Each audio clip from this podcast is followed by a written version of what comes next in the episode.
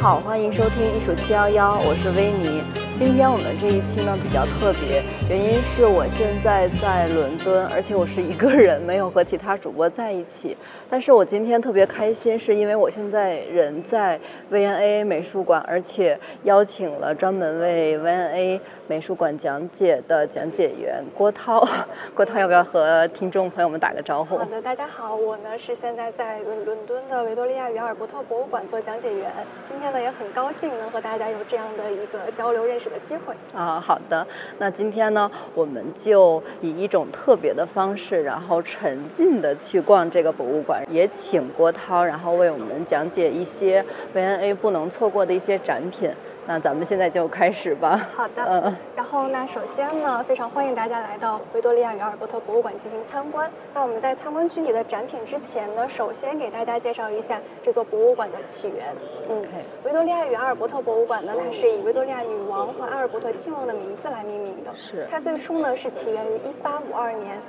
呃，它最初是建立于一八五二年，它起源于伦敦举办的第一届万国博览会。对，我记得当时是一八五一年展。对，就是在前一年举办了第一届的万国博览会，就是现在大家比较熟悉的世博会。对，嗯，俗称的当时在水晶宫。是。万众瞩目的水晶宫。对，如果大家行走在伦敦的话，你会发现伦敦很多传统的建筑风格都是比较厚重的，是用厚重的石块建造而成的。没错。但是呢，为了这一次新办的第一届万国博览会。伦敦可以说是非常非常的重视了，特意在这个海德公园新建了这样一座全透明玻璃和钢材制造的水晶宫。嗯，对，是非常的漂亮。我记得当时，呃，阿尔伯特亲王好像也是这个万国博览会还是水晶宫的一个学术委员会的主席。嗯，是。好。对，但是很可惜呢，如果大家现在去到伦敦的海德公园是看不到这座水晶宫的。到后来呢，已经被烧毁了，所以很可惜。是的。嗯。而且就是 V N A 之前应该。不叫 VNA 吧，是之前叫南肯辛顿。对，因为我们现在所在的这个区域呢，就是南肯辛顿这个区域，是伦敦非常有名的一个富人区，也是一个很重要的科学、教育、文化一为一体的一个区域。包括除了这座博物馆以外，隔壁呢就是这个伦敦的自然历史博物馆，以及这个 IC 的学校，都是在这一个附近的范围。哦哦，好。那我们就是大概了解了一下 V N A，然后我们开始讲。讲一下展品。好嘞。然后呢，我们现在刚刚，如果大家从这个博物馆的正门进来，第一眼会首先看到一件非常非常吸睛的作品，大家就抬头往上看，对，可以看到有一件非常大的玻璃吊饰。没错。那第一眼看到这个作品，你有没有一种什么样的感受？我就觉得太震撼了，而且这个。这个玻璃的这个作品让我一下感觉它像是一个灯，然后打破了我们以往对于玻璃艺术的一个超长的一个观念。对对是的。对。然后这件作品的名字呢叫做《冰蓝与春绿》，它通体是由三种颜色构成的，那就是蓝色、绿色和黄色。哦，黄色和绿色呢是我们一提到春天很容易就想到的这种春意盎然、生机勃勃的颜色。然后蓝色呢，我们说生命的起源源自于大海嘛，蓝色同样也是一个非常。具有生命力的象征，嗯，所以很多人第一次来到这里，就是远远的从大门进来，第一眼首先会感受到这件作品带来的扑面而来的生命力。对，而且我觉得这件作品和整个的这个空间，还有它从。这个天顶上面掉下来，非常的和谐，对对对，这这是很又有一种和谐，又有一种冲击的感觉。对，那这件作品呢是这个美国非常著名的玻璃吹制艺术家叫做戴尔奇胡里他的作品，他是专门为了 V N A 这座博物馆，专门为了这个大厅建造的。哦，难怪我觉得这么和谐。是，嗯。是后来呢，V&A 收到了这一件作品之后呢，也是非常的宝贝他，还特意的重新修复了上方的这个圆顶，就是为了保护这件作品。对，很多人到这里走进了这件作品，看到它的时候，可能会有另一个感觉，就是会有一点点的密集恐惧症。哦。因为这个作品一共是非常非常的密集，有很多细小的零部件。对。它一共是有一千三百多个单独的零部件组成，每一个单独的零部件拆分下来呢，都是一件独立的玻璃作品。嗯。而且它的这个形状也是比较奇特，对，为什么这么奇特呢？嗯，不知道大家有没有看过戴尔奇胡利他本人其他的一些作品？戴尔奇胡利他这个人呢，本身是对大自然非常的热爱和尊崇的，所以他很多的艺术作品中都融合了大自然的元素。比如说，我们看这一件冰蓝与春绿的作品，就会发现上面绿色的这个部分呢，就很像是自然界中的植物，嗯包括还有蓝色啊，这样蔓延上去的，有点像海里生长的这种水草。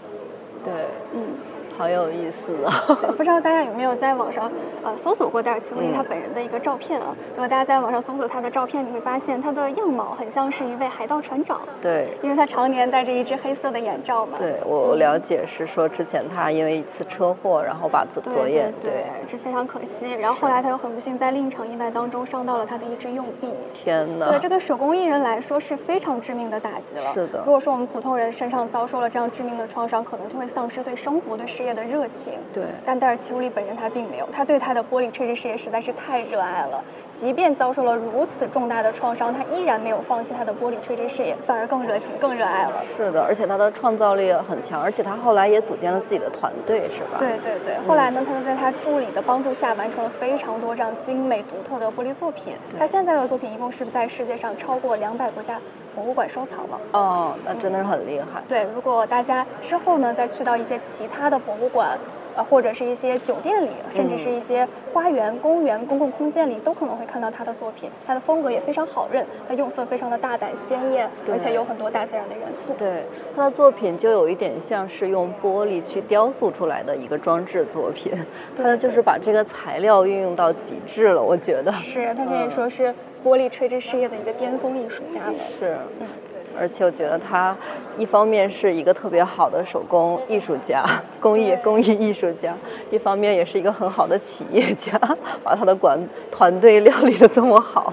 是的，嗯那我们接下来要去到的这个展厅呢，嗯对于很多的美术爱好者、绘画爱好者来说是一定要来看的，就是拉斐尔展厅。哦，是，而且这个美术馆就是，呃，对于文文艺复兴、意大利文艺复兴时期的作品，应该收藏的也还蛮多的，非常？多，对。嗯 V.A. 博物馆呢，它收藏的最多的呢，就是中世纪到文艺复兴时期这段时期的欧洲艺术品。嗯然后同时呢，也有很多亚洲的、东南亚、东亚的一些作品，也都非常的精美。嗯可以说，感觉万物皆可进入这个博物馆，是。它的藏品种类非常的齐全。嗯，然后我们下面就进入到了这个最大、最哇！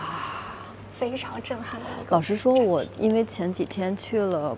呃，国家美术馆，然后大英就其他泰特都去了，但是我自己感觉就是进入到 VA 的这个场域、这个空间，给我的感觉是非常不一样的。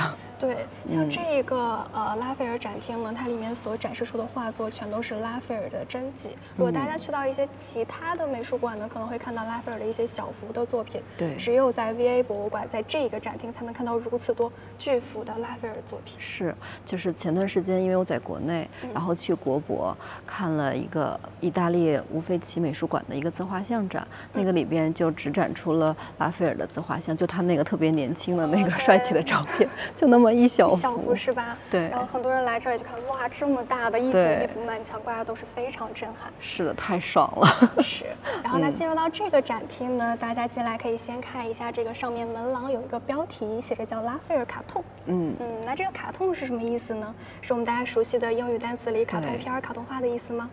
应该不是。我这么问了，肯定就不是了。那这个单词呢，实际上是由意大利语翻译过来的，嗯它的意思翻译成中文是一张巨大的纸。OK，这样巨大的纸通常呢是作为一个草稿设计图，用作这个壁画啊、挂毯啊这样很大幅作品的一个草稿设计图。嗯就像我们可以从这边绕一圈看一下这几幅拉斐尔的作品。他所画的这些巨幅的作品呢，全都不是一种单独的作品，而是作为一个草稿设计图的，哇，草稿设计图都这么，如此精美。是的，都这么巨大。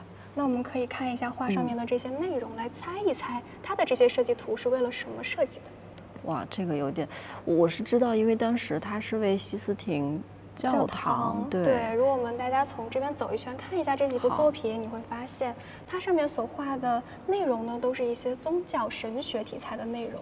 对嗯那拉斐尔的这些作品呢，都是为了这个梵蒂冈西斯廷大教堂中悬挂的一些巨幅的挂毯而设计的，是当时教皇家族美第奇家族给拉斐尔提了这个要求，然后拉斐尔呢就完成了这么多巨幅的作品，用于悬挂在西斯廷大教堂中巨大的挂毯。那在这个展厅当中呢，大家可以转一圈看看，它墙上一共是有八幅作品。其中有七幅呢都是拉斐尔的真迹，但有一幅跟其他七幅都不一样，可以找一找是哪一幅。哇，感觉那边那一幅，对，是吧？还是很容易看出来的。对，看看这幅作品和其他七幅作品有什么样的区别？是它的材质吗？这个是挂毯吗？还是什么？感觉它这个是一个编织的。对，这就是其中的一幅设计稿做出的成品挂毯。哦，难怪。嗯，就是像这样的大幅的手工编织的挂毯呢，它往往要消费消耗很大的财力、物力和人力。是。嗯，所以说像这样的一个挂毯，也可以向人们传递出一个信息，就是挂毯的主人是一个非常非常富有、有权利、有地位的人。对，也要彰显一下自己的社会地位。对，同时呢，像是在之前呢，这样的一幅挂毯也可以向人们传递出另一个信息，就是挂毯的主人是一个非常虔诚的人，他有自己虔诚的宗教信仰。嗯。那我们看完了这幅挂毯之后呢，我们可以看一下它的对面这幅画，它们两个之间有什么样的联系？都是在捕鱼，而且好像都有那个三，这是鹤吗？还是是一种水鸟？水鸟哦，sorry，好，而且。对对，是感觉到，哎，是一样的吧？是，有没有发现 它就是一个镜像的一样的，没错。嗯嗯，对面的这一幅呢，就是这幅挂毯的这个草稿设计图了。哦，哎，那我觉得这个做的这个挂毯，如果放到旁边的话。对比会更明显，对对比会更明显，对。我也是第一次听到这个想法，是吗？很新奇。对，我觉得这样子两边一起对比，对大家可能一眼就能看出来了。对对对。那我们来看一下这幅拉斐尔的作品吧。嗯嗯。那他的这幅画作呢，名字叫做《捕鱼神迹》。嗯，讲的就是这个圣经当中的一个故事。画面最左边头戴光环的这个人呢，就是耶稣。他后面的这些人呢，都是耶稣的门徒。嗯，耶稣他的门徒呢，最早都是渔夫嘛。捕鱼神迹这个故事讲述的就是耶稣这些门徒们有一天出海捕鱼，他们劳作了一天却一无所获。这个时候呢，他们就准备收拾收拾上岸了。此时呢，耶稣就对他的这些门徒们说：“你们现在把船开到水中央下水捕鱼。”那这个时候，他的门徒劳作了一天，感觉非常的疲惫了，都很不情愿。然后，但是呢，他们还是按照耶稣所说的做了。最后的结果呢，就是像画上展示的这样，船上都是。布满了鱼，满载而归的一个场景。哦，通过这个故事，也向人们展示了耶稣，他是一个具有神力、值得人追崇信仰的人。是，嗯，而且感觉 他的这个画面和构图，也有一种恬静和审美，就是给人一种特别安详、安逸的那种感觉。对，嗯，这条构图呢，不知道大家有没有了解这个素描法中的一些构图方法？嗯，有很多。呃，构图方法嘛，比如说这个中心构图法呀、三角形构图法等等。那他的这幅画作呢，就采用了一个非常经典的构图法，叫三角形构图法。嗯，这种构图法呢，就可以使整个画面非常的结构稳定，同时又层次突出。对。但是我们这个画面最中间呢，所有的人物把它框起来，对，是一个巨大的正三角。然后呢，画面最左边的三个人人头，你把它连起来，也是一个倒三角。对，是的。还有呢，画面右下角有三只画的非常精美的水鸟，对，它们的头连起来也是一个倒三角。是的，嗯，那我们说《捕鱼神迹》这幅画作呀，我们说画一些耶稣他的门徒，画他们捕鱼的场景，那为什么要特意的着重笔墨在右下角画上这三只水鸟呢？嗯，是有它的寓意。对。这三只水鸟，它的名字呢叫做苍鹭，在中国的很多诗词当中都会有描写鹭这种水鸟。对，嗯，白鹭呢就是白色的，然后像这种通体灰白的呢就叫苍鹭。苍鹭这种水鸟呢，它们有一个习性，就是它们的性格比较孤僻，它们平时不喜欢跟其他水鸟在一起玩，通常都是自己几个成群结伴。当这些苍鹭们休息的时候，就会有一只苍鹭出来站岗，守卫其他的苍鹭。哦。当这一只守卫的苍鹭累了之后呢，就会有其他的苍鹭出来接替它，轮番站岗，换班。对，那画这些苍鹭呢，也是当时应这个统治者美第奇家族的要求。嗯，美第奇家族就想让画上的这几只苍鹭寓意他们自己，说我们美第奇家族就像画上的这些苍鹭一样，我会守护你们，守护你们的信仰。哇，听得我都后背起鸡皮疙瘩。那像这个这个拉斐尔展厅呢，因为说是唯一最大的一间展厅了嘛，大家如果有去过梵蒂冈西斯廷大教堂，就是悬挂挂毯的这个大教堂的话，可能会发现这个展厅它整个的展厅设计包括就是这种结构呀、大小跟西斯廷大教堂是一模一样的，只比那个教堂小了两平方米。那除此之外呢，在这个展厅还有另一个布展的设计，就是墙上是不是挂了有八幅作品啊？是除了这些作品之外呢，还有另一幅画作。是那个上边有上写对，上墙上有一个像三角门楣一样的作品。嗯嗯，那拉斐尔在这里做的一个展陈设计呢，就是把拉斐尔老师的作品悬挂在拉斐尔所有作品的上面。他的老佩鲁叫佩鲁基诺诺，对就有一种老师在望着自己自己学生作品的感觉。啊，这个小巧思好有意思。对，嗯像是如果大家看过拉斐尔早期的一些画作，会发现跟他老师的风格还是比较相似的。是的，嗯，拉斐尔后来也是逐渐的找到了自己的自己的风格。对他之前也模仿过呃达芬奇，嗯，对，只不过就是他比较遗憾，只活了三十七岁，是吧？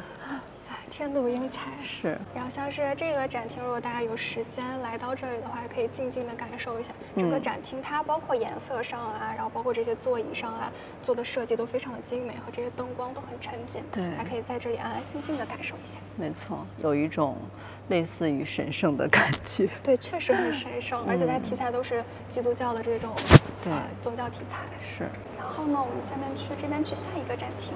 好，这里边如果每一个展品都要看的话，几天应该看不完吧？对，几天都看不完。对像是我昨天就是讲了一场三个小时嘛，嗯三个小时我觉得算是，呃，基本上吧，可以把这里比较精品的藏品全都逛了一下。嗯，那你一直讲讲三个小时，会不会很辛苦？也习惯了是吧？呃，三个小时还是嗯有点累的。对，很多游客过来就走三个小时，最后他们也走累了。也走累，对，因为一边在吸收，然后脑脑力在吸收，体力在 游动，很耗精力的啊。那出了这个拉斐尔展厅，我们往前走一点点，就到了另一个的宗教展厅，叫做伊斯兰教展厅。嗯，那在这个展厅中间呢，有一件非常精美华丽的展品。我们这边看看，哇塞，说很华丽。是的，嗯而且很大。那我们现在眼前看到的这一个作品呢，就是迄今为止世界上有记载的最大、最古老的一块波斯地毯。嗯它的名字叫做阿尔达比勒地毯。阿尔达比勒呢，它是伊朗一座古老的城市，现在是阿尔呃，现在是伊朗阿尔达比勒省的省会。嗯嗯，那这一块地毯呢，就是曾经这个伊朗的一位统治者为了他祖先的一个圣殿所特意打造的。那看这块地毯呢，我们可以先看一下，在上方有一个小小的长方块上面记载了一些文字。嗯，那这上面写的文字呢，就是记载了负责制作这块地毯其中一位负责人的姓名，哦以及这块地毯的制作时间是在公元一五三九年，也就是中国的明朝时期。哦然后呢，我们看完了这一小块文字之后，再往前看一嗯点点，中间有一个巨大圆形的图案，是它看起来像是什么呀？我有点看，我要往前探一下身体，是花卉吗？还是有点像是一朵花儿。嗯嗯，那这个图案呢，是这个伊斯兰教中非常重要的一个宗教图案，叫做中心大奖章。嗯它嗯寓意着神界的光明和智慧。在中心大奖章周围呢，围绕着十六颗像叶子一样的垂饰，象征着信徒们虔诚地拥护着自己的真主。嗯，那就是这个地毯，它的这个绘制的图案还是以一个宗教性质的这样子，对嗯。然后像是看完了这个中心大奖章的图案之后呢，大家可以再仔细看看，这个中间的图案两端各有两个锥形的图案，嗯是。它看起来像什么呀？为什么我觉得它有点像灯笼呢？对，它实际上就是两盏灯，这是两盏清真寺中的寺灯。哦但是如果大家仔细观察，你会发现这两盏寺灯并不是一模一样的，而是一个大一个小。哎，是的，就是离我们近的这，我们这个就是这个长方形这个文字这一边，它是属于正面吗？还是说它其实没有分哪边是正面？这边不是正面，得绕到对面去。哦，对面是正面。嗯哦，明白。哦，那就是说这个整个地毯的这个末端这一块儿的这个灯笼是最大的。嗯，嗯然后后面那个就比它小一点。嗯这也是当时啊这些宗教信仰者们他放了自己的一些虔诚的信仰在里面的，是因为在这个伊斯兰教中，这些人们认为只有真主才是完美的，只有真主才能享有完美的东西，然后我们这些普通人就要接受不完美就好了。哦，然后像是这一块儿，呃，波斯地毯呢，它一共是有当时的二十多名皇家纺织工人纺织了整整四年才完成的。对，因为这样的地毯它都是像经纬编织嘛，每一个小小十平方厘米的小块里就打了五千三百多个结。是，而且就是这个地毯应该是它的那个边结越多，它越结实。对它整个毯子呢，选用了很坚韧的材质蚕丝去编织它，然后选用羊毛作为毯面。波斯地毯呢，它有一个特点，就是它上面的染色可以历经几百年依旧如新，所以这即使是一块非常古老的地毯了，但我们现在依然能看清图上的颜色啊、花纹，依然是很艳丽。对，那这块地毯呢，它创作于这个波斯地毯的一个鼎盛时期，然后那这个时期之后叫萨菲尔王朝，这个时期之后呢，这个。王朝逐渐的走向没落，衰落，对。所以说这一块地毯也可以说是见证了那一个王朝的辉煌时期，对，也是一个转折。对，如果大家仔细看的话，你会发现啊，这个灯光会有变化，很昏暗哦，有变化。我们现在呢，这个灯是你看到没有，一点点亮起来，它就哎变暗了。是的，对，因为这块地毯它年代比较古远了，古早了嘛，所以就是。这上面的这一排灯光呢，通常暗的时间会稍微久一点，但是过一段时间呢，会浅浅的亮一下，然后让人们能看清这个毯子上的花纹和图案。是，就呃，应该是灯光对它也有一些影响，是吧？对，出于保护作用。是，而且它的这个纹样真的是很多，每一个都觉得特别有意思。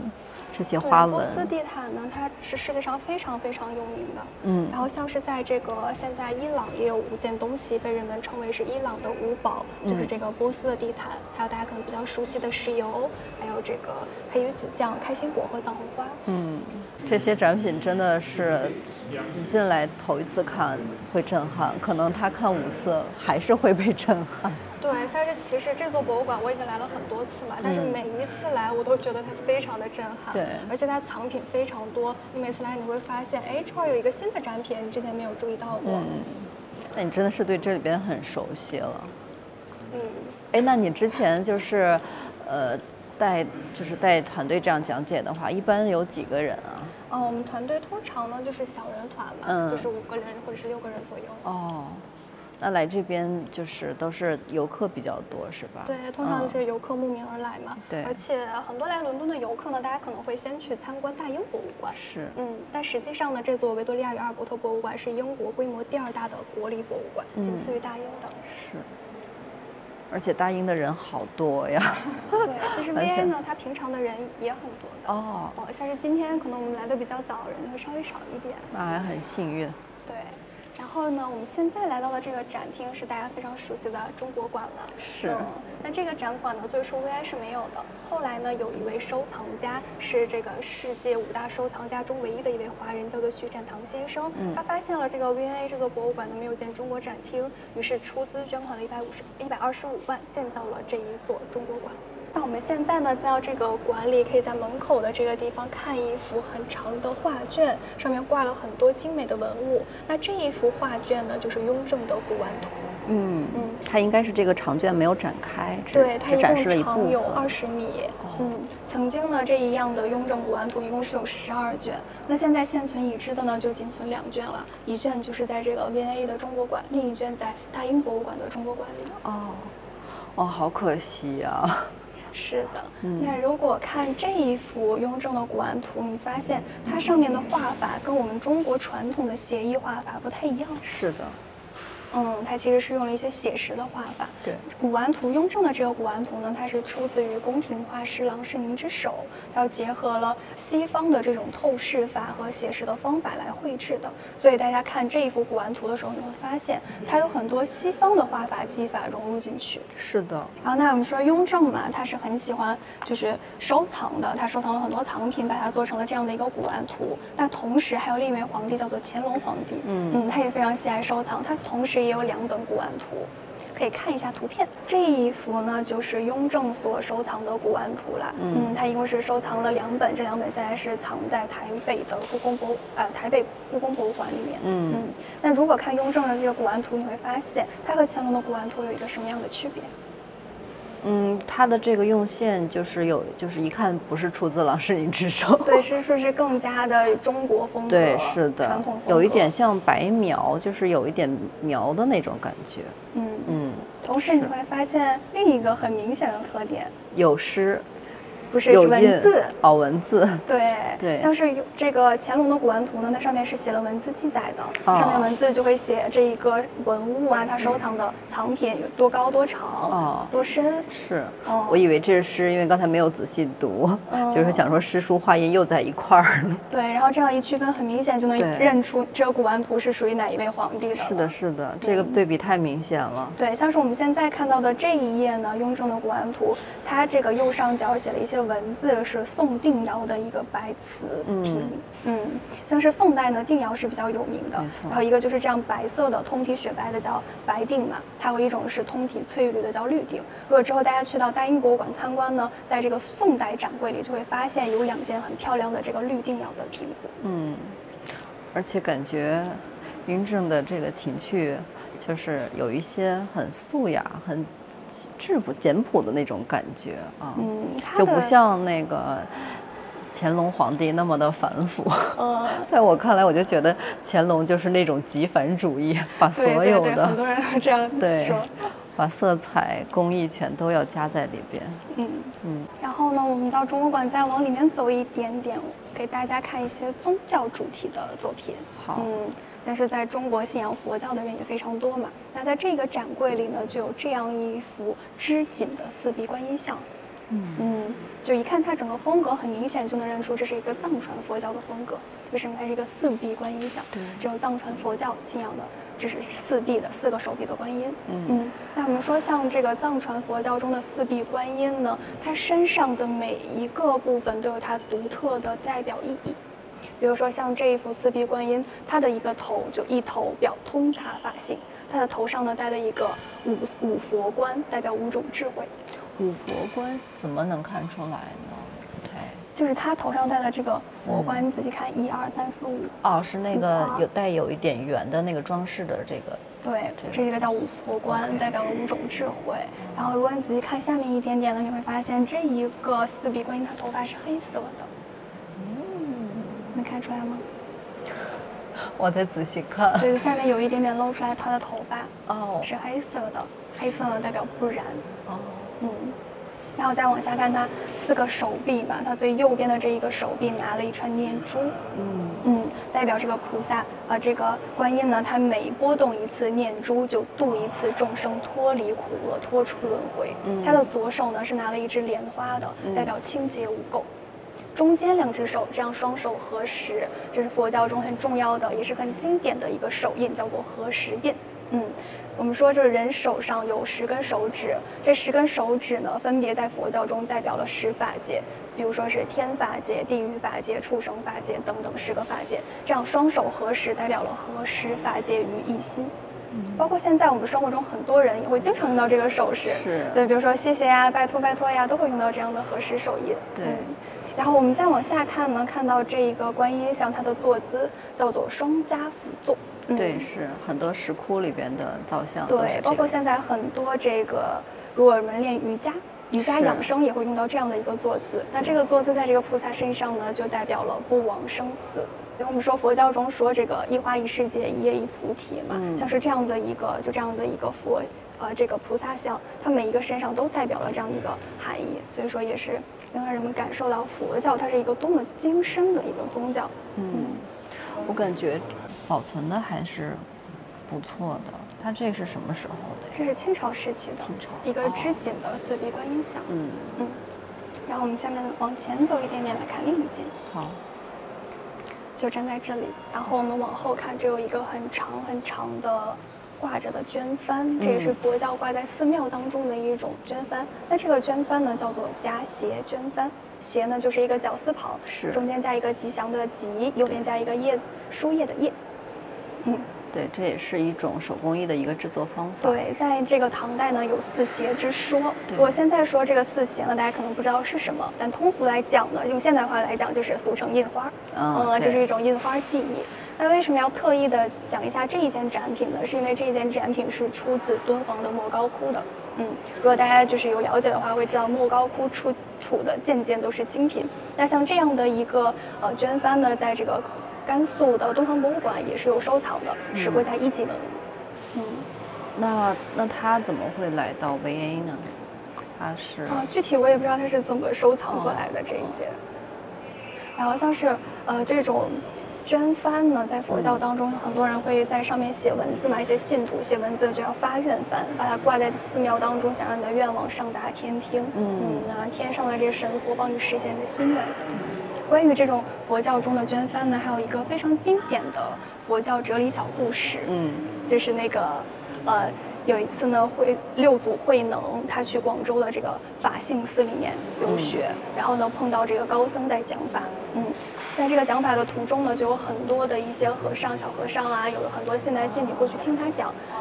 这个时候呢，一阵风吹过，风吹翻动，有两个小和尚看到了，这两个小和尚就开始争论了，说到底是风在动还是帆在动。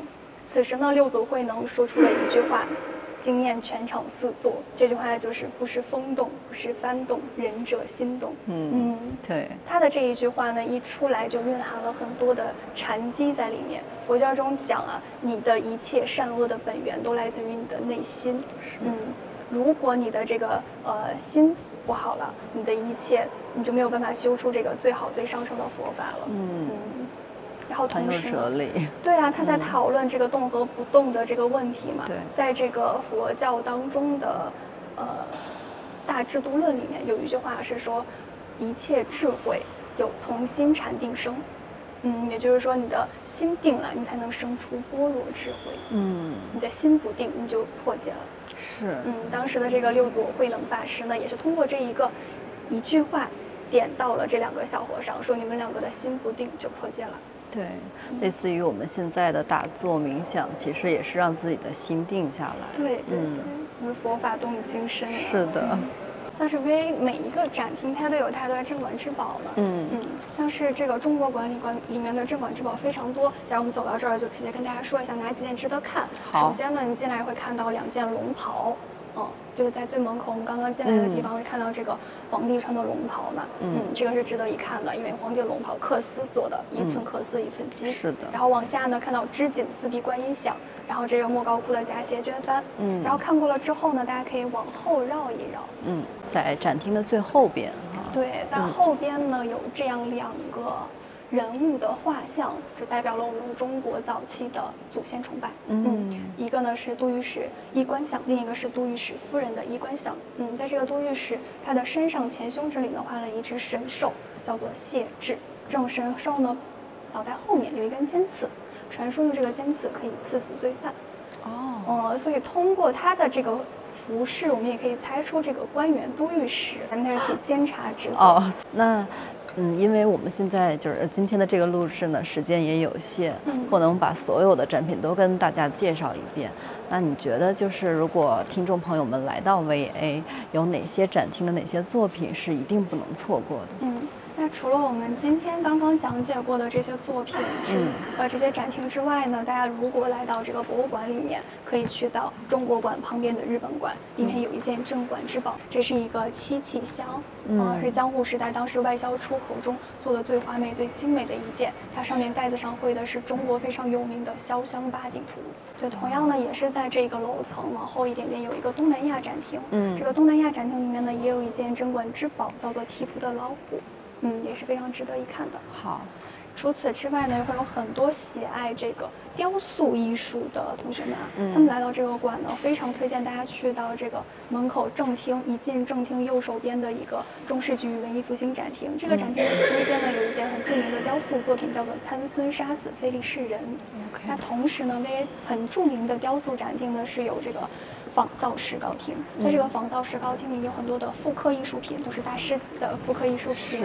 比如说米开朗基罗的大卫像、多纳泰罗的大卫像，还有这个米开朗基罗的奴隶雕像系列，以及摩西像。嗯，还有这个图拉真迹公主，是，都是非常有名的。都成为了网红图片，每次到小红书上一遍，就是大家都在抛这些。对，像是那个仿造石膏厅呢，因为它整体的氛围是非常艺术的，所以会有很多人特意的去去这个展厅里拍照打卡。啊，我觉得就是在参观中世纪到文艺复兴，或者是就这一段时间吧，可能就是大家大多表现的都是神话和宗教，所以可能就是有的听众朋友们如果对宗教的故事没那么懂的话，好像就有很多东西他就是理解不到位，感觉。嗯，对，因为中这个时期就很多作品啊，艺术作品都是很难跟宗教区分开来的。对，所以也是得需要讲解的老师 讲解一下。对，如果大家这个有机会呢，还是非常的欢迎大家去，就是找一个好一点的讲解员来到这个博物馆里去听一听。嗯，该上方一共有四层楼，嗯然后下方呢是有一个负一层。嗯对，像是我们通常大家来逛这个 V N A 博物馆呢，通常就是逛到零层、一层、二层和负一层的，三层、哦四层大家都不太去逛。但是呢，三层、负四层是非常非常漂亮的，只是它的镇馆之宝啊没有那么多，因为它三层、四层摆放的很多藏品呢是非常密集的。嗯就如果大家去到大英博物馆里面的这个达维德瓷器基金会中国瓷器馆，你会发现里面的瓷器都是摆满柜子的，对一整个一大柜子。是对它这个三楼、四楼楼上呢，也是有很多的瓷器、玻璃制品和陶制品，嗯它都是摆了满柜子的。嗯然后在这个三楼、四楼呢，还有一个展厅是这个建筑模型展厅，也是非常漂亮的。如果大家有时间来的话，一定要去看一看。对，感觉要来看的东西太多了，可能一天都承载不了。而且我觉得人的这个逛展经历，可能他一天也不可能一直在逛，不然它都吸收不了。像是大家从这个中世纪与文艺复兴展厅穿过来呢，会到一个祭坛装置的一个小展厅里面。嗯这个展厅里摆放的都是这个教堂当中比较重要的一些宗教装置，然后通常呢会做成一个门扇的形状，然后里面会镶嵌金箔。对嗯然后但这边呢有一件作品，它里面没有镶嵌金箔，也没有做成这种门扇开合的形状。然后那这一件作品呢，它也是非常非常精美的一个雕刻作品，它上面画的是圣经当中的一些故事，分成了三个部分。嗯像最左边的这一幅呢，讲述的就是一关于耶稣的诞生，是说有一位天使叫做加布里埃尔，他跟圣母说：“我将通过圣灵感孕，孕育出一个儿子，那这个儿子就是耶稣。最右边的这一幅呢，讲的就是耶稣的复活。中间的这一幅呢，讲的就是生母之死。嗯嗯对，这三个主题也经常出现在各三联种宗教题材，的，作品当中，对，看后面的这一个作品就是生母之死，嗯，跟这个中间讲的是一样的。是这个是木雕木木头雕刻的是吧？对木刻，嗯，像是这里面的基本上都是木刻的。哦，而且就很多，如果说信仰基督教的人来到这里看到这些嗯祭坛装置啊，都是特别特别神圣。是。挺好的，今天我们可以把这个路线多走一遍。好的。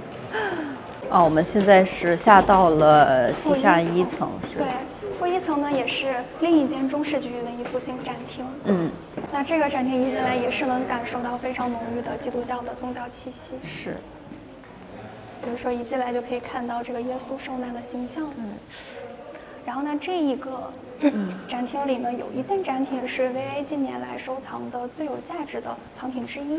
好，这一小件雕刻的非常精美的金银器，它的名字叫圣塞巴斯蒂安的圣物箱。嗯那这个树枝树上的这个人呢，他叫做圣塞巴斯蒂安。据说他出生在三世纪的罗马，是罗马禁军当中的一名军官。嗯，因为呢，他当时啊向他的君主说，说明了自己的宗教信仰，虔诚的信仰基督教。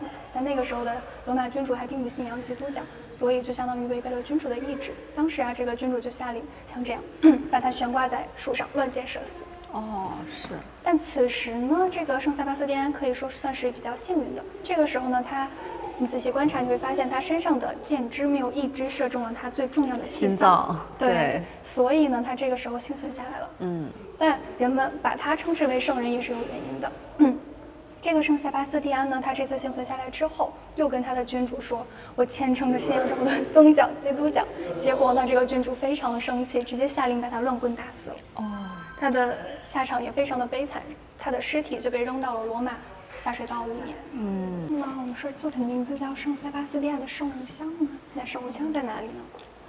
大家绕到这个作品的后面，可以看到一个透明的圆窗，里面放了一截树枝和一小截石头。嗯，那这个东西呢，就被认为可能是当时射中圣塞巴斯蒂安的其中一个箭支碎片。哦，嗯，那这个圣母箱呢，也是基督教中用来存放跟圣人或者信徒相关物品的一个容器。比如说啊，我们旁边有另一个生物箱，它跟这个不太一样，比较特别，做成了一只手的形状。那像这种做成人身体某一个部位形状的生物箱呢，通常是存放那个圣人的一小节遗骨。比如说这一个手形状的生物箱，它里面存放的就是圣人的一小节手骨。如果大家去到这个其他的博物馆，会看到很多像是人一节小手臂形状的这种生物箱，里面存放的就是那一个圣人那一小节手臂的遗骨。哦，那他就是把这个遗骨放在里边，然后外边的这个用金，然后把它做成一个他的手的模型。对，这样子用一个银器。嗯，包裹了他的那个遗骨。对，它里面就只有一小节，不是完整的手骨。OK，然后呢，大家在这个中世纪文艺复兴展厅看完了这两件圣母像之后呢，嗯我们推荐大家再进到里面有一个小展厅啊，那大家看完嗯可以来旁边看一下，这一幅是一个空窗珐琅杯。如果大家就是知道一些珐琅作品的话，会知道空窗珐琅它是一个非常非常难的生产制作技艺。如果大家去过一些故宫博物院啊，你会发现有很多作品的名字都是掐丝珐琅什么什么。对，掐丝珐琅它的这种生产技艺呢，就是先用金属的细丝围成一个封闭的图形，在这个图形中间呢涂上彩色玻璃粉末，再经过高温烧制而成，通常是九百度左右的高温。对，嗯，那空窗珐琅这种技艺要更难，它制作的时候呢，是先在这个准备做空窗的后面垫一个空窗是说它这个杯体的这个窗子地方，那个窗的窗子的形象是吧？就是珐琅。哦嗯，它空窗珐琅呢，就是先在后面垫一个小小的薄板，然后涂上这个彩色玻璃的粉末，之后呢烧制之后再把后面的这个薄板撤掉，会形成一个像是透明窗户、彩色窗户一样的感觉。就如果大家往杯子里面看，你会发现这个做珐琅的后面是透的。它后面没有任何的金属底层。珐琅呢，现在在我们的生活中也有很多种形式出现。嗯，对，像是发廊呢，它实际上是一个音译词汇，它在中国可以翻译成这个佛朗或者是佛兰。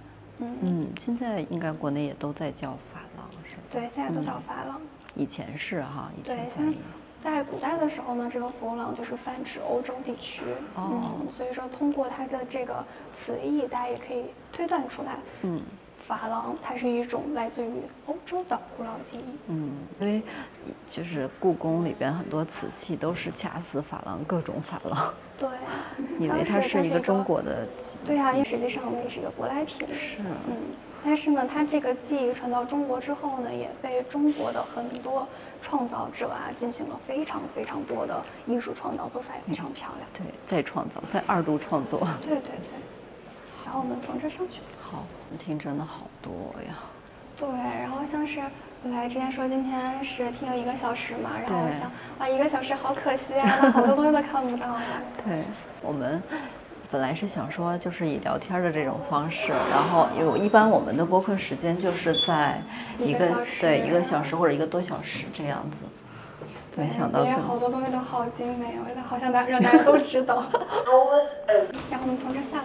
好，像是大家来到了这个呢，是另一个中世纪文艺复兴展厅了。来到这个展厅呢，有几个作品推荐大家去看一下。哇塞，我感觉每一个展厅都要看。对，非常精美，所以说来参观 VA 一定要留出足够的时间来。对然后这里呢有一间小小的书房，嗯在这个 VA 的博物馆，大家参观中世纪到文艺复兴时期会绕盘一个家族，就是美第奇家族。是那这个小小的书房呢，就是曾经美第奇家族中其中一位成员叫做皮耶罗一世，他的一个书房。据说呢，这个皮耶罗一世每天都会花很长的时间在他的这个书房里把玩他这些收藏品。然后呢，这里面有几件呢，大家可以来看一看。其中的一件呢，就是上面有一个小小的，呃，也不是很小了，一个比较大的木质的乐器。嗯它呢是叫做鲁特琴，也可以翻译成是刘特琴。包括我们现在中国的琵琶、日本的琵琶以及现代的吉他，都是属于刘特属这一类的乐器。哦，然后呢，就今天是属于弹拨类。对，然后它正面呢是有弦的，但是这个已经没有了，有一小段音乐可以听一听。好，真的是沉浸式逛展。对，呃参观博物馆大家都很喜欢有一些新的体验，一些互动，嗯对大家听听。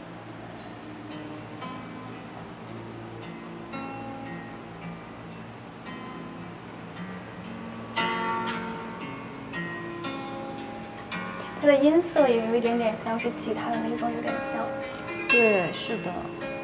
这首呃，这种乐器呢，曾经就是在文艺复兴时期风靡一时的一个家庭独奏乐器。它就是没有吉他那么洒脱，还有一点高贵在，然后又没有竖琴那么的空幽的感觉。是嗯，嗯，然后像是这一个乐器下面呢，有一小盏是一个油灯，它嗯除了是一件生活用品油灯之外呢，它是一件非常精美的工艺品。嗯，你可以看到它整体做成了一个船的造型，在船上面做了一个小小的人，带着一个小翅膀，很可爱，就是丘比特。对，我刚想说是丘比特对，就是丘。比特。然后在这个小船的两边呢，是雕刻了一些浮雕，画的是海神。嗯，那这一个作品有一个很小的特别的点，就是你仔细看这里有一个长长的椭圆形，嗯然后椭圆形里面是画了三个人的。但这个特点大家要走得非常近才能看清，这里面中间画的是一个胖女人，两边是两个很瘦的女人。哦，是。对，那这一个小小的艺术设计呢，就是寓意着人类的贪婪和堕落。然后像是这个小书房呢，呃，最重要的并不是这么多收藏品，实际上是楼房顶这些十二个赤陶圆盘，是因为上面的这些圆盘它画的内容都是每一个月所进行的生产劳作活动、农作活动。哦，就每一个月对应的一个状态。对，比如哦说到这边九月份就是一个呃采摘，哦。到十月份撒种，对。嗯，然后呢，它这个圆盘做的是非常细致的。大家如果仔细观察，你会发现每一个圆盘的外圈都有一个深蓝色和浅蓝色的环，嗯每个环的比例都不一样。除此之外呢，还有大家如果仔细看，比如说这个十月份左上角有个黄色的图案，黄色图案上面画了一只蝎子，哦，是这是星座。天蝎。对，天蝎座。如果大家来到这一个小书房里面呢，可以找一找自己是哪个星座的。哎，这个好好有意思。这个就是有他的那个创作者的信息吗？还是说他只是收藏已经没有信息？嗯，具体的我现在也不清楚他是谁嗯创作的。哦，这个小展柜本来应该放的是米开朗基罗的嗯蜡像模型，但你看他说因为天气最近比较热，然后我就把它移走了。所以大家如果在天气冷的时候对冷的时候来这个就能看到了。嗯然后这一个，我觉得大家可以来看一看，很有意思的，呃，达芬奇的嗯笔记，嗯。然后像这一页的达芬奇笔记呢，它是画的达芬奇做的一个液压抽取地下水的装置，嗯。然后仔细看右边这一点点，有一个小小的弓箭手，它是当时做的一个弓箭手的灵感，他把它画在这儿。达芬奇最初呢，就是在这个文具店随便买一些草稿纸，记录他的这些笔记嘛，对然后也是后人把它收集起来整理成册的，嗯。像是这个小展柜啊，很多游客过来都说，如果你不带我来，一下就错过了。是的，直接就忽略对，掉了。它这个小本还是很小的，嗯嗯，但也非常值得一看，包括它上面写的这些文字都很特别。如果你仔细看，你会发现它文字是倒着写的，镜像，我们那是看不懂啊，对应该能看不懂看出来他写字的方法不是我们正常看正着写的。很清奇，难怪是天才。镜像文字，嗯，就嗯很多人猜测为什么达芬奇写出了这样的镜像文字，是不是出于什么加密的原因？嗯但实际上呢，这是当时啊意大利比较流行的一个写字方法，叫做镜面书写法。写法呢也很简单啊，嗯就是你写字的时候拿一个镜子放在纸上面，你看着镜子里写，写出来的字就是反的。哦，是看着镜子写，而不是看着纸，写你。看着纸就是正的了。对嗯，哎，那我就很好奇，为什么他不直接正着写，要镜像这样写呢？是那个时候的一个流行吧，哦嗯，一个流行的书写方法。哦，像达芬奇，我们现在呀，很多人熟知他，可能知道他是一个画家嘛，嗯。嗯，但除此之外呢，他其他的领域也非常擅长，比如说各种数学呀、几何学、物理学等等领域都非常擅长，可以说是一个全才。是的，这个维 A 博物馆是我在伦敦最喜欢的一家博物馆了。是，我觉得它也是我最喜欢的。对，很多人就是说他也逛了其他的，比如说大英博物馆啊，就有一种观光客的感觉。嗯没错只有来到维多利亚与阿尔伯特博博物馆的，有一种参观艺术品的感觉。是的，而且它给人一种很沉浸的感觉。好像是我们现在走过的这个长廊呢，叫做日光长廊。嗯大家从这个中世纪文艺复兴走出来，穿过这里，这旁边的两栋建筑呢，最开始是两个独栋分开的建筑，后来建馆之后呢，VA 在上面修了一个透明的天花板，嗯然后叫做日光画廊。当天气好的时候，比如说今天天气就非常好，是阳光会从上面的这个透明洒下来，对透明天花板晒下来，很漂亮。这个光影正好和这个墙面有一个呼应。对，所以说为什么说这个博物馆啊是伦敦最具艺术气息的一个博物馆？嗯，来伦敦一定不能错过的地方就是 V&A 呀。对，像很多人都不知道，我都觉得非常可惜啊！来伦敦不逛这个博物馆很可惜。对。然后像是我们从日光画廊穿上来，走上楼梯，哇！对，走到这个二楼的平台呢，可以看到两边就是这个仿造石膏厅了。对。然后仿造石膏厅全都是大师的精品的一个复刻。这个挑高应该有几层楼啊？感觉很高啊。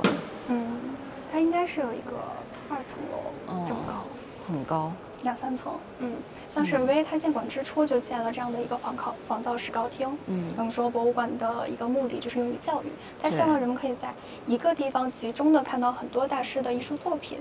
嗯，没错。但那个时候，这个博物馆做了这些复刻品嘛，有很多人提出了反对意见，说大师的作品件件都是精品，你这样剽窃了大师的创意，嗯，这样很不尊重这些艺术家。嗯嗯，因为后来迫于这些压力呢，是准备销毁这些复刻品的。嗯，但是后来呢，发生了战争，一战和二战，在战争当当中呢，很多这些艺术作品的真迹都受到了损伤，甚至直至销毁掉了。嗯，那这个时候这个复刻石膏厅的作用又凸显出来了。是，对，然后有很多大师的真迹啊，比如说受到损伤的呀，你在这里都能看到它原貌应该是一个什么样的。嗯，那在这个石膏厅呢，有几件推荐给大家去看的，一个就是中间的这个很巨大的米开朗基罗的大卫像，另一个呢就是下面的这一个青铜的，是多纳泰罗的大卫像。嗯嗯，多纳泰罗比米开朗基罗创造大卫呢还要早一个世纪左右。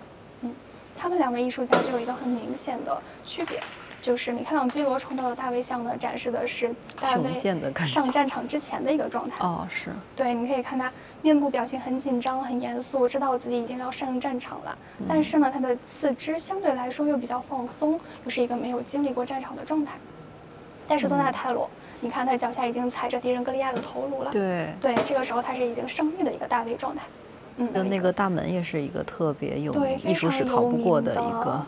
对，天堂之门是吉贝尔蒂创作的。对，嗯，他当时创作这个大门呢，也是非常非常精心，花了好长的时间。嗯，当时去举办了一场雕刻家比赛嘛，为了创作这个大门，然后就是比赛呢，有七位非常厉害的雕塑家参与，胜出者呢叫做吉贝尔蒂，是，就是他创造了这个天堂之门，它上面呢是。呃，大门上分了十块嘛，讲了十个故事。然后那，在后来呢，有一位另一位艺术家根据这个天堂之门为灵感，创作出了另一幅作品——罗丹地狱之门。地狱之门，对，在 V A 博物馆呢也有几件地狱之门的复刻品。嗯，如果大家去到一楼，就可以看到有一个很长的雕塑长廊，里面就有。然后左手边呢，这个两根柱子，图拉真，图拉真济公柱。然后它真迹呢，在罗马的这个图拉真广场上。那这个柱子呢，本来啊是一个完整的整根柱子，但是 V A 收藏它的时候已经建馆了，没有那么高的空间去展示它，于是就把它这样切割分成两半。嗯，哇塞！对，它讲的就是这个当时的罗罗马君主图拉真去征战契达亚人的一个故事，就非常勇猛，所以是一个纪念君主功德、丰功伟绩的这样的一个作品。嗯，他的战绩创作应该是公元一百一十二年左右，应该距今两千多年了。因为上面是画了两千五百多个人物，这样蜿蜒向上的。它除了是一个济公柱啊，它本身也可以说是一个历史文献。是的，嗯，就现在很多有一点纪录片的感觉，雕刻版的纪录片。很多的历史学家都会根据这个对济公柱上面的这些人物的衣着形象啊，去一探当时的罗马是一个怎样的场景。我们往前走一点点，下面有一个展厅，是很多。我觉得是很多爱美的女生一定要来的，不能错过的。对，是为著名的珠宝展厅。那怎么能去分辨出来它的真迹和仿品？因为里边就是各种都有。嗯，那如果大家看的时候呢，你可以看一下底下有一个介绍，然后它介绍会写 cast by 什么什么，就是被谁谁谁复刻的一个作品。通常呢，我们像刚刚看的那两个是访客石膏厅里面全都是仿造的。好，呃，那两个就是其其他的还有吗？其他厅里边还有一些，还有一个雕刻长廊里面也有一些也是复刻品。哦。这个展厅呢，就是为最璀璨夺目的一个展厅。是。对，很多女生来到这里呢，就是哇，惊叹。然后大家进到这里，可以先看门口有一组汤增德宝石，嗯，啊，这是汤增德教师的一个捐赠。那这一组宝石呢，可以看到上面有很多小箭头，对，这些小箭头是宝石的分类方法。它是按照硬度来划分的。字母 A 上面的这一组这一颗宝石呢，就是自然界中硬度最高的宝石，叫做金刚石。然后往外一圈一圈的到 B 和 C，就是这个红宝石和蓝宝石，硬度逐渐递减。嗯，这里还有两个皇冠。是大家过来一定要看一看的。好，然后走到这边呢，这个蓝宝石王冠非常非常的漂亮，好美呀！维多利亚女王的一顶王冠。嗯，很多人说这个博物馆是伦敦最浪漫的一家博物馆，是因为它承载了很多维多利亚女王和阿尔伯特亲王之间的爱情故事。是。比如说这一顶王冠就是当年成婚的那一年，这个阿尔伯特亲王亲手设计的，送给维多利亚女王的。后来呢，在这个阿尔伯特亲王去世之后。第一次召开的一个议会上面，维多利亚女王就佩戴了这一顶蓝宝石王冠，好看。这个就是又高贵又典雅。对，嗯。那么这里还有另一顶王冠呢，大家可以看看。它的设计者是鼎鼎大名的珠宝设计师卡地亚，嗯，就是卡地亚品牌的创始人。嗯，然后它的名字呢叫做曼彻斯特王冠，是曾经曼彻斯特公爵夫人的一顶王冠。嗯，那这一顶王冠。到达这个博物馆呢也很特殊啊方式，大家都知道曼彻斯特家族呢是英国一个老牌的一个贵族家族，嗯，那后来呢到了这个曼彻斯特，这位曼彻斯特公爵夫人的这一代呢，她的丈夫叫做乔治蒙塔古，嗯，他已经是应该是到了第八代了，第九代左右，然后呢那个时候呢，他这个乔治蒙塔古呢就比较的挥霍无度啊，家产经常就是。挥霍的差不多了，然后那个时候很多的欧洲贵族呢就会选择降低身价和一些富豪的女儿结婚。那这位曼彻斯特公爵夫人呢，就是美国一个富豪的女儿，嗯，她当时结婚就带了很多财产，嗯，但尽管如此呢，就是这个曼彻斯特公爵他们家也是。度过了一段时间之后，财产又恢复的差不多了，没有什么钱了。嗯，但是呢，这个贵族家族嘛，他们都要给英国政府交遗产税。嗯，他们挥霍没了钱，然后就没有办法给英国交遗产税了，于是只能把这一顶王冠抵给英国政府。它设计也非常精美，当时是这个公爵夫人应该是四五十岁左右了。然后呢，她拿出了自己毕生收藏的一千多颗钻石，然后卡地亚呢又自己添了四百多颗，从中挑选出了最精美的这一些钻石，做成了这一顶王冠。然后它上面这个渐变的一个地狱之心的图案，然后中间呢是悬挂着三颗悬挂的。宝石，嗯，当女王佩戴着这顶王冠戴头上的时候呢，随着他的舞步脚步，他这个上面的王冠会随之晃动。对，就是这个展厅里边的展品都是王室贵族佩戴过的吗？还是说？对，这里这个珠宝展厅里面的收藏品呢，基本上都是这个维多利亚女王和阿尔伯特亲王的一些私藏。哦。然后大家如果来逛这个珠宝展厅呢，可以发现它是按照年代来划分珠宝的。嗯。比如说最门口这里是呃七百年左右。就离我们年代比较久远了，所以它的首饰珠宝设计都是以黄金为主，然后走到后面呢，开始钻石、宝石，然后绕一圈，从这边绕出来，会发现近现代的作品。呃，维多利亚与阿尔伯特博物馆呢，它除了是一个收藏各大艺术品的博物馆，它也是一个集生活、休闲、娱乐为一体的场所。这个博物馆里呢，也有一个图书馆。嗯。然后大家有时间的话，也可以来这里自习。包括楼下呢，有微比较有名的餐厅、咖啡厅。嗯。然后外面还有一个露天的室外花园。就天气好的时候，那花园里非常多人在那喝咖啡啊，然后度过一个悠闲的下午。那今天非常开心，邀请到郭涛为我们的听众，也为我，然后身临其境的去讲解 VNA 的一些展品。那感兴趣的小伙伴呢，可以来到伦敦，来到 V&A，然后去和我们的译语团队去身临其境的，让这些讲解老师带着你们一起去参观一个更立体的 VNA。那今天很开心和。呃，郭涛小姐姐的一个对聊，好，谢谢你。我也非常开心，今天能跟你一起度过这个很愉快的参观时光。嗯，那也非常欢迎我们的听众朋友，这会有时间了，一定来伦敦参观这个博物馆。是的，是的，好，有时间你们到北京，然后来找我。好，今天非常感谢你们。